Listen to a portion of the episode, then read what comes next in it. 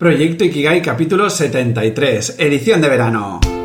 Muy buenos días, tardes, noches y bienvenidas, bienvenidos un día más a Proyecto Ikigai, el podcast que te acerco con todas mis reflexiones y aprendizajes sobre este término japonés que tanto promete. Un lugar con el que me gustaría inspirarte para que te adueñes de tu confianza y te atrevas a andar hacia el encuentro de tu propio Ikigai y empieces a orientar tu vida hacia aquello por lo que vale la pena vivir. Déjame recordarte, antes de empezar, que tengo una página web que está muy bien, que la he programado yo y muy bonita, que es eh, proyectoikigai.com. Allí encontrarás todas mis reflexiones, bueno, básicamente todos los, lo que es ah, las herramientas, la posibilidad de hacer acompañamiento individualizado, etcétera y también tenemos un grupo de Telegram que es t.me barra proyecto guion bajo Ikigai, donde nos estamos acercando pues todos los exploradores que estamos pues en este camino de vivir poco a poco más nuestra, eh, nuestra vida con Ikigai, ¿no? con aquello por lo que vale la pena.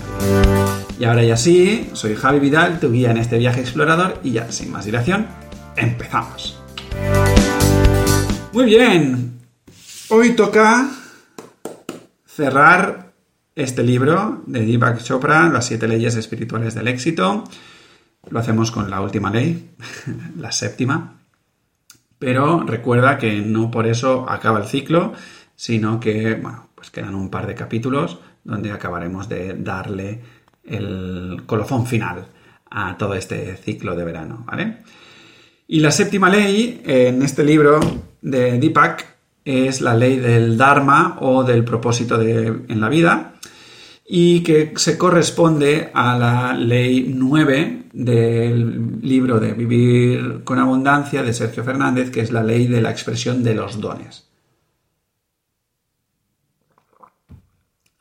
Perdonad los que estáis escuchando el podcast, que he bebido un poco, un poco de agua. Mira, Yo creo que ya he hablado mucho eh, del propósito y también de Ikigai. Ya llevamos 73 capítulos, como, para no hablar.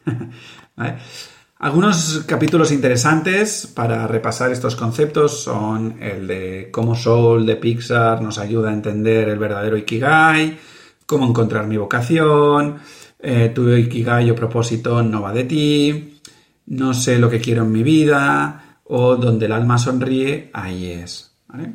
Todo esto son capítulos del podcast. Te dejo en las notas del programa, en proyectoikigai.com, ah, enlaces a cada uno de estos, de estos capítulos. ¿vale? No obstante, eh, me gustaría aportar un poco de luz sobre el tema de este de, propósito, ¿vale? Y es que lo primero que debemos descubrir por nuestra cuenta es que dentro de nosotros se encierra un dios o una diosa en estado embrionario que quiere nacer para que nosotros podamos expresar nuestra divinidad. Ahí lo llevas puesto, ¿qué te parece? ¿Vale? Esto lo hablábamos un poco en, en la primera ley, en la de la potencialidad pura, ¿vale? Y lo desarrollo también en, en la introducción y también en el capítulo sobre todo de la vocación, ¿vale? Como los hacedores del universo. Luego, una vez asumimos esto o incorporamos esta, esta idea de yo llevo un dios dentro de mí, o una diosa, ¿vale? Lo segundo es que veamos que dentro de este paradigma, ¿vale? Habrá cualidades que se nos manifestarán de una manera más natural que otras, ¿vale? Que las disfrutaremos más cuando las manifestamos y además esta manifestación de las cualidades la lo haremos por encima de la media, de la media estándar. Es decir, puedo tener una cualidad de comunicación, ¿vale? Pero mm, quizá es una cualidad normalilla o quizá yo, ostras, sea algo tan natural, tan, tan,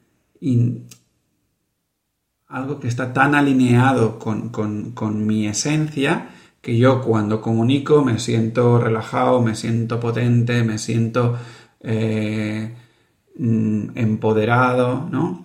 Y además disfruto mm, comunicando y además ah, lo hago de una manera pues que, está por encima de, la media, por decirlo de alguna manera. Cuando esto sucede, a esto lo llamamos normalmente talentos. ¿Vale? Y finalmente hay un tercer componente de la, ley, de la ley del Dharma o del propósito, es que, claro, si yo tengo esta estas cualidades innatos, estos talentos que me ha otorgado la, vida, el universo, mi padre, mi madre, llámalo como quieras, ¿vale? Aquí yo ya, ya no me meto. Em, tiene sentido, ¿no? Que yo ponga estos talentos al servicio de la humanidad sin ningún tipo de miramiento ni dudas. ¿Vale? Es decir, si a mí se me ha otorgado el don de la palabra, ¿para qué voy a mm, callarme? ¿Para qué voy a eh, minimizar eso y quedármelo para mí? No tiene mucho sentido, ¿no? Aquí hay una advertencia que, hay que hacer, ¿no? Y que tiene que ver con, los capítulos que os decía, os decía antes. Todo este capítulo, tanto en el libro de Sergio como en el de Deepak, lo que nos invita es eso, ¿no? Al que pongamos nuestros dones y nuestros talentos al servicio de la humanidad y todo esto, ¿no? Y que eso es vivir con propósito y tal, ¿vale? Pasa que muchas veces en este camino eh, se distorsiona un poco el mensaje y nos creemos que eh, una que sin propósito la vida pierde sentido.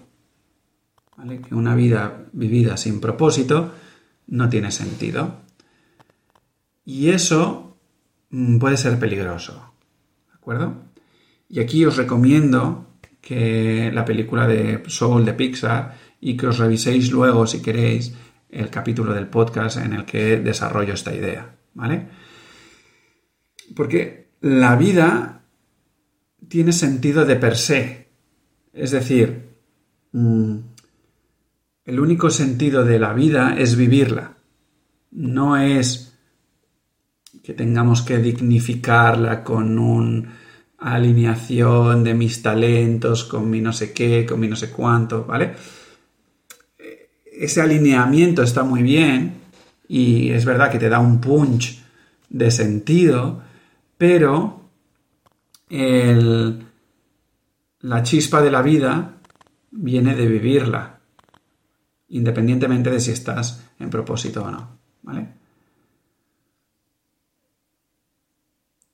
También para aquellos que hemos iniciado el camino de mm, vivir con nuestro propósito, entendido propósito como misión de vida eh, en la que pongo mis dones a, trabajar y tal, de una manera muy concreta, em, necesitamos también entender que vivir así solo tiene sentido si disfrutas del camino, ¿vale? Por lo tanto, aplicando la ley del desapego que hablábamos, eh, creo que hace, no, la, ley anterior, ¿no? La 6. ¿Vale? Si no es así, si no estamos viviendo el camino de una manera de disfrute, de gozo, mi recomendación es que frenemos la apuesta hasta colocarnos bien. Y esto es un juego, ¿vale? Un juego en el sentido de que em, hay días que iremos muy a machete con ah, a propósito, ah, mis talentos o la vida es una mierda. Y hay otros días que meteremos el freno de mano y diremos, eche, para, que la vida tiene sentido solo em, por vivirla. Que si me quedo contemplando el mar, eso ya es, tiene sentido, ya tiene propósito, ¿vale? Entonces es hacer ese, ese juego, ¿de acuerdo? Entonces, Mm, para aquellos que quieran investigar o profundizar un poco más en esta, en esta ley, eh, ejercicios, nutrir nuestros talentos, ¿vale? Hacer una lista de nuestros talentos, nutrirlos, ver cómo puedo servir a la gente desde ellos, ¿vale? Y eh, también muy interesante el hecho de hacer cada día algo que nos dé miedo, algo que mm, me nutra, algo nuevo, algo que me mantenga eh, dinámico. ¿vale? Esto sería un poco el concepto de, esta séptima ley que, te acerco y con esto acabamos el libro de las siete leyes espirituales del éxito, pero mm, no por eso acabamos el ciclo. Recuerda, em, haré dos capítulos más. Uno que es eh, una comparación de este libro con el de Vivir con Abundancia y veremos algunas leyes más, que será el próximo capítulo que veáis o que escucháis. Y finalmente, pues una llamada a la acción de, oye, todo esto, como narices lo incorporo en mi día a día y cómo, pues, eh,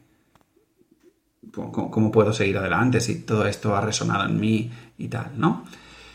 Entonces, bueno, ya sabes, si te ha gustado todo esto, por favor difunde el mensaje, eh, pregona la abundancia allí donde vayas y si alguien te pregunta, oye, mm, el podcast de Proyecto Ikigai, el mejor podcast que te puedes encontrar, oh yeah, madafaka. no, bromas aparte, eh, te, agradecer, te agradeceré muchísimo si ah, puedes compartir esto, hacer comentarios eh, darme estrellitas y cosas de estas que les gustan a los algoritmos.